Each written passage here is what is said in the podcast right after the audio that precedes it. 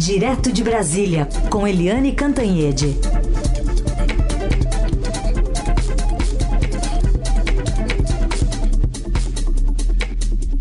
Oi, Eliane, bom dia.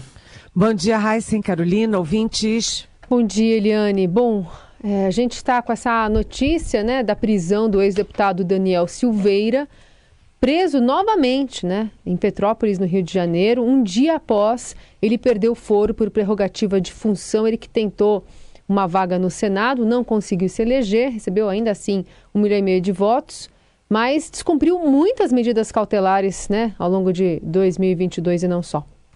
Pois é, Raíssa Carolina, ouvintes, uh, essa manhã de quinta-feira, já no dia seguinte das eleições para a presidência da Câmara, do Senado e reabertura do Congresso, reabertura do Supremo Tribunal Federal, ou seja, do Judiciário e do Legislativo, a gente amanhece sacudido, né? O Brasil está sacudido nessa manhã, porque vem aí a notícia da prisão do Daniel Silveira e também a expectativa de uma entrevista bombástica do senador Marcos Duval, eh, do Podemos, do Espírito Santo, dizendo que vai soltar cobras e lagartos contra o ex-presidente Jair Bolsonaro, dizendo que o Bolsonaro chegou a contactá-lo para articular um golpe de Estado. Então, o que a gente está vendo é um cerco ao bolsonarismo, é o torniquete apertando no pescoço do ex-presidente Jair Bolsonaro.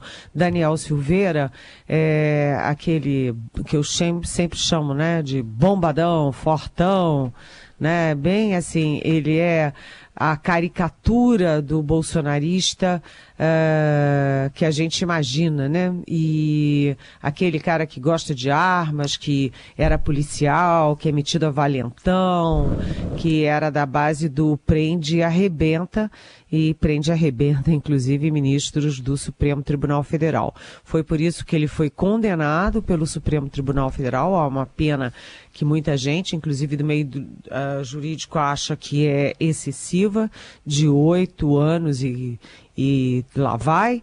É, e depois ele foi anistiado pelo presidente, então presidente Bolsonaro. Inclusive, um dos uh, atos mais assim grotescos disso tudo é o Bolsonaro fazer uma homenagem de duas horas no Palácio do Planalto para um tipo uh, dessa envergadura, uh, cuja mulher, aliás, é, recebia auxílio emergencial é, que era destinado a pobres para garantir a sobrevivência de quem não tinha o que comer. Então, é um casal do barulho. Ele tinha foro privilegiado como deputado, mas não se reelegeu.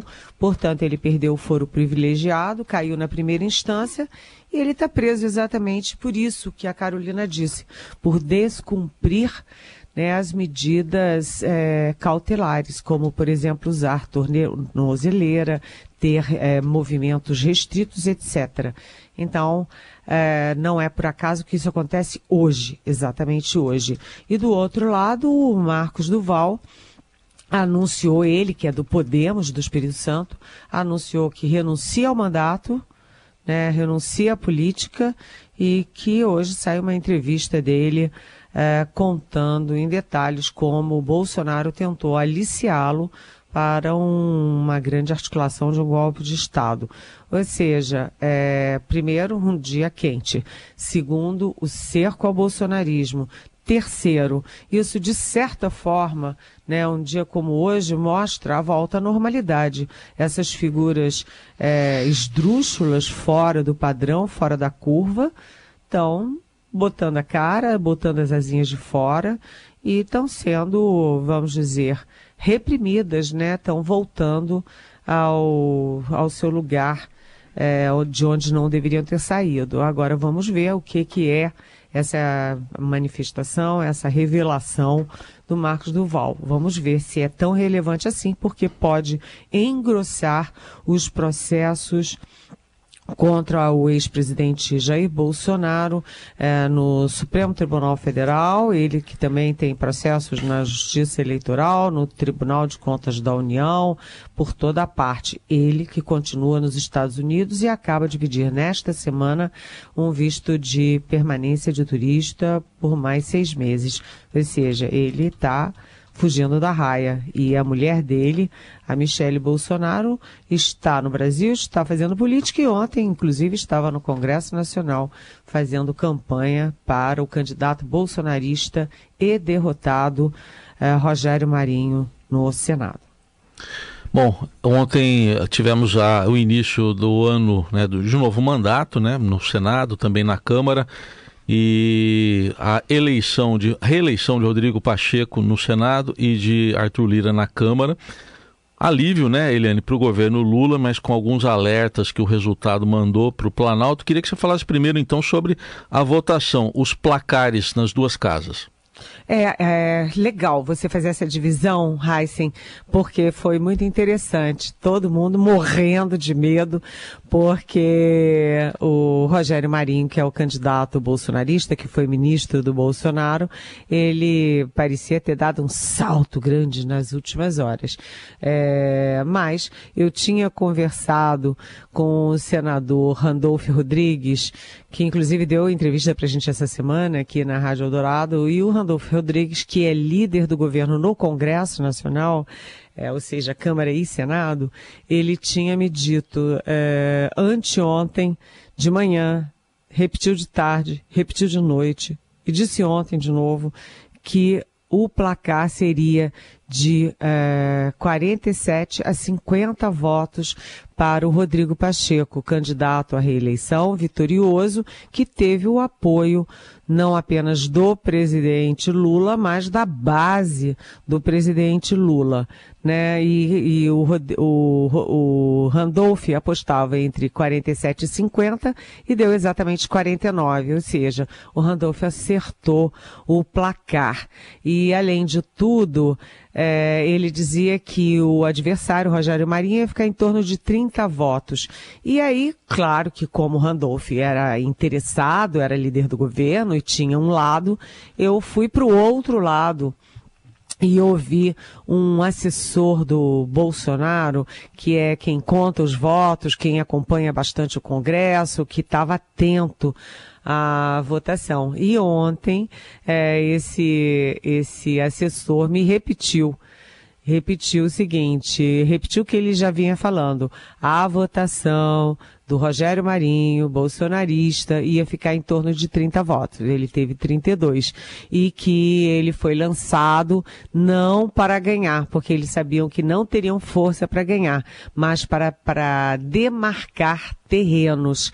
Então, está demarcado, né? O Rodrigo Pacheco com 49 votos e a oposição ao Rodrigo Pacheco tem é, 32 votos. Resta saber o quanto desses votos são votos que são efetivamente de oposição ao Lula e de apoio ao Bolsonaro. Sabe por quê? Eu vou dar dois exemplos para vocês.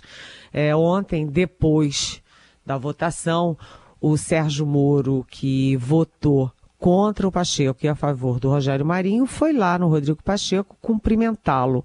O Moro votou contra o Pacheco não por causa do Pacheco, mas ele votou no Pacheco, é, contra o Pacheco porque ele é radicalmente contra o Lula e o PT. Aí outro personagem, Alessandro Vieira, que é senador por Sergipe.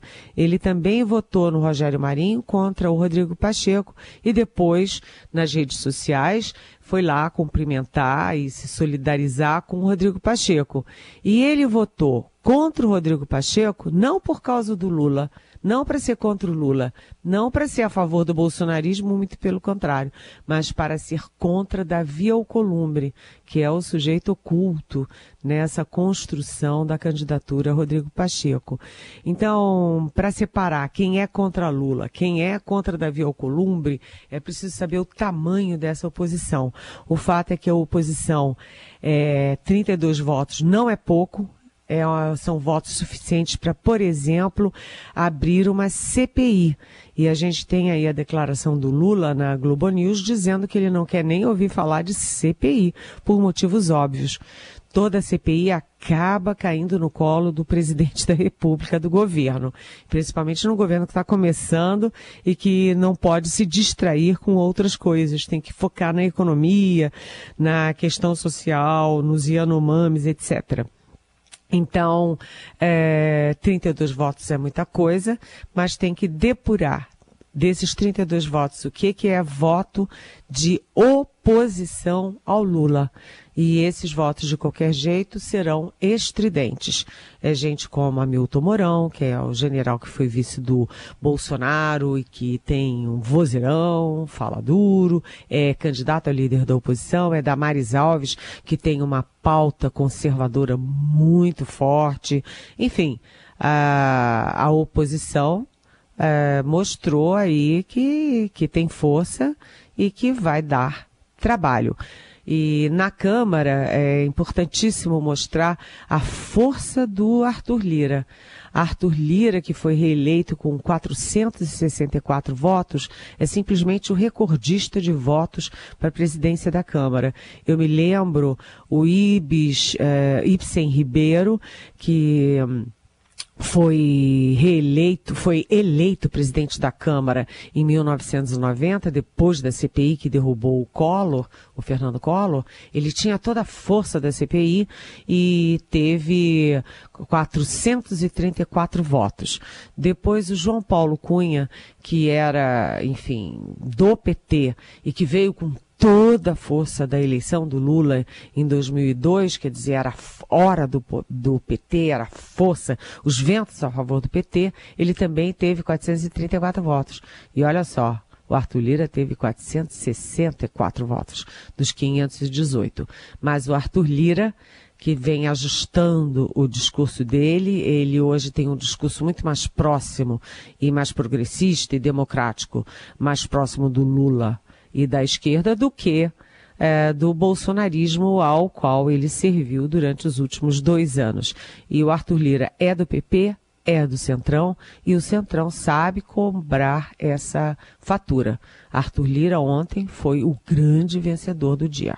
Reliane Cantanhede, falando de Brasília sobre essa eleição né, na Câmara e no Senado, ela explica um pouquinho sobre a votação. E agora, Eliane, os efeitos políticos de tudo isso, como é que fica também a governabilidade e a fatura a ser paga? Pois é, é, o problema é esse, né? o problema é esse, é que o Arthur Lira, ele vem fazendo todo, ele vem fazendo todo, todo assim, depurando o discurso dele, né? Depurando a imagem dele e ele vai, é, vai tentando se sofisticar, sofisticar a imagem dele. Mas ele é líder do PP, né? Ele é líder do Centrão. O Centrão é fisiológico e os instrumentos de poder do Centrão são esses: cargos, verbas. É, o Arthur Lira estava no centro, né, na, ali na posição chave da criação do orçamento secreto, da, de como usufruir o orçamento secreto. Então ele não vai mudar, ele, ele vai burilar a imagem, o discurso, mas ele não vai deixar de ser o Arthur Lira do Centrão. Além disso, é, veja o jogo combinado. O Arthur Lira faz o jogo do bom moço, né? Ele assopra, né? Ficando do lado do governo Lula e etc. Mas o presidente do partido dele, o presidente do PP, Ciro Nogueira, que é a alma gêmea dele, é, morde, morde, faz o lado do mau moço, né, que continua bolsonarista, que continua com aquele tic-tac, tic-tac, tic-tac, como se fosse cair uma bomba sobre o Lula a qualquer momento. É, e isso significa o quê? Que o Arthur Lira age institucionalmente como presidente da Câmara, é, se dando bem e conversando com canais abertos com Lula, mas que o presidente do partido dele está avisando, olha, mas nós estamos aqui em estado de alerta. Se o governo não se comportar direitinho, a gente sabe como reagir. Ou seja, o Lula tem, teve uma expressiva vitória ontem, porque é um grande alívio ele ter o Rodrigo Pacheco no Senado e o Arthur Lira na Câmara né? Imagina se fosse Rogério Marinho, bolsonarista no Senado. O bolsonarista, o bolsonarismo teria ali um front, um quartel-general contra o governo muito poderoso se ganhasse o Senado. Então, foi uma vitória do Lula, mas essas vitórias costumam ter preço. Então a gente vai acompanhar muito para e passo como é que fica a partir de agora essa partilha de é, bancos estatais, de segundo escalão, de órgãos de muito interesse de político. Aliás, hoje o Lula já tem encontro com o presidente do TCU, o Bruno Dantas, e esse é um dos cargos que está em jogo aí nessa, nessa frente ampla do Lula. Quem indicar para a vaga da Ana Arraes, de Pernambuco, no TCU. E hoje, e hoje também, Helena, expectativa para a mensagem do presidente Lula ao Congresso, que vai ser lida pelo ministro-chefe da Casa Civil, Rui Costa. Exatamente. É, daqui a pouquinho, né, vai ser de manhã essa solenidade. Uh, o Rui Costa, que é o chefe da Casa Civil, e o Alexandre Padilha, que é o ministro da, da articulação política do Lula, irão ao uh, Congresso Nacional entregar a mensagem da reabertura do Congresso uh, feita pelo Lula. E certamente eu não tenho informações diretas sobre a mensagem, mas eu sou capaz de apostar que vai ser uma mensagem na linha do, primeiro, pacificação da, do Brasil, né, é, reequilíbrio entre os poderes, né, cada um na sua, todos se ajudando, é, vai conter aí uma recriminação dura uh, contra os ataques, contra aquele golpe de 8 de janeiro de 2023, que entra para a história como sei lá, eu acho que o pior dia da República, né? É, Pós-redemocratização. É, e vai conter também a necessidade de ajustar a economia e o Lula, obviamente, vai manter ah, o discurso dele social, que é impossível você manter uma democracia com uh, os cidadãos e cidadãs e seus filhos passando fome. É de se esperar também que ele toque em questões mais pontuais, como, por exemplo, a questão das armas e principalmente a questão indígena e ambiental. Então, esse, essa peça que o Lula manda para o Congresso é como uma pauta do governo Lula, é, e eu diria que nem apenas só para 2023, 2023 como é, alavancagem, mas para os quatro anos de governo Lula. Agora são 9 horas e 24 minutos. A gente é, traz mais detalhes da morte da jornalista Glória Maria. Morreu no Rio de Janeiro, nesta quinta, aos 73 anos. A informação foi confirmada pela TV Globo. Em nota, a emissora diz que em 2019, Glória foi diagnosticada com um câncer de pulmão, tratado com sucesso com hemoterapia. Sofreu metástase no cérebro, tratada em cirurgia, também com êxito inicialmente. O texto ainda prossegue. Em meados do ano passado, Glória Maria começou uma nova fase do tra tratamento para combater novas metástases cerebrais que infelizmente deixou de fazer efeito nos últimos dias e Glória morreu esta manhã no Hospital Copstar, na zona sul do Rio. Eliane, uma tristeza, né? Não só é, para jornalistas, mas para todo o país. Glória foi uma pioneira diversas vezes, foi a primeira a entrar ao vivo no Jornal Nacional, inaugurou a era da alta definição da televisão, mostrou mais de 100 países em reportagens, momentos históricos e mais uma, do que uma profissional também uma mulher que era muito admirada pela sociedade brasileira. A gente traz aqui um trechinho, uma recordação de uma entrevista recente que ela deu à Roda Viva da TV Cultura, falando sobre algumas desavenças com o general João Figueiredo.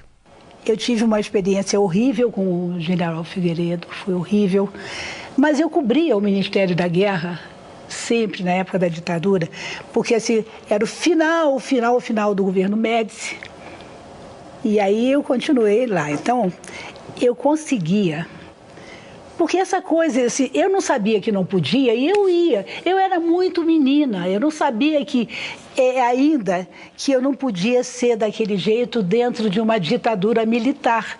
Então eu ia, eu ia lá, perguntava o que eu queria, eles olhavam para minha cara assim, de onde essa maluca saiu? E esse episódio do Figueiredo era uma coisa horrorosa, mas eu não tinha essa preocupação dele me mandar prender, de fazer nada comigo, porque eu sempre achava assim, se ele mandar fazer alguma coisa, eu mando ele para outra coisa. Eu sempre tive essa visão de que tudo podia dentro daquele trabalho que eu estava fazendo. E dentro dessa visão, eu ia em frente. Por exemplo, quando o Geisel saiu, ele deu a última entrevista, ele me recebeu na casa dele, lá em Petrópolis.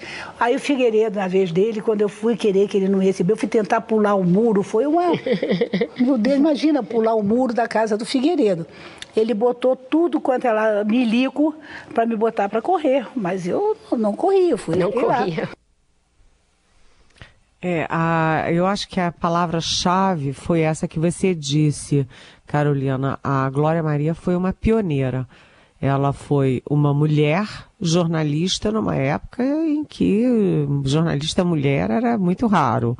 Segundo, ela era uma mulher negra numa época em que os negros não despontavam é, na televisão como celebridades, como jornalistas, é, como figuras de ponta.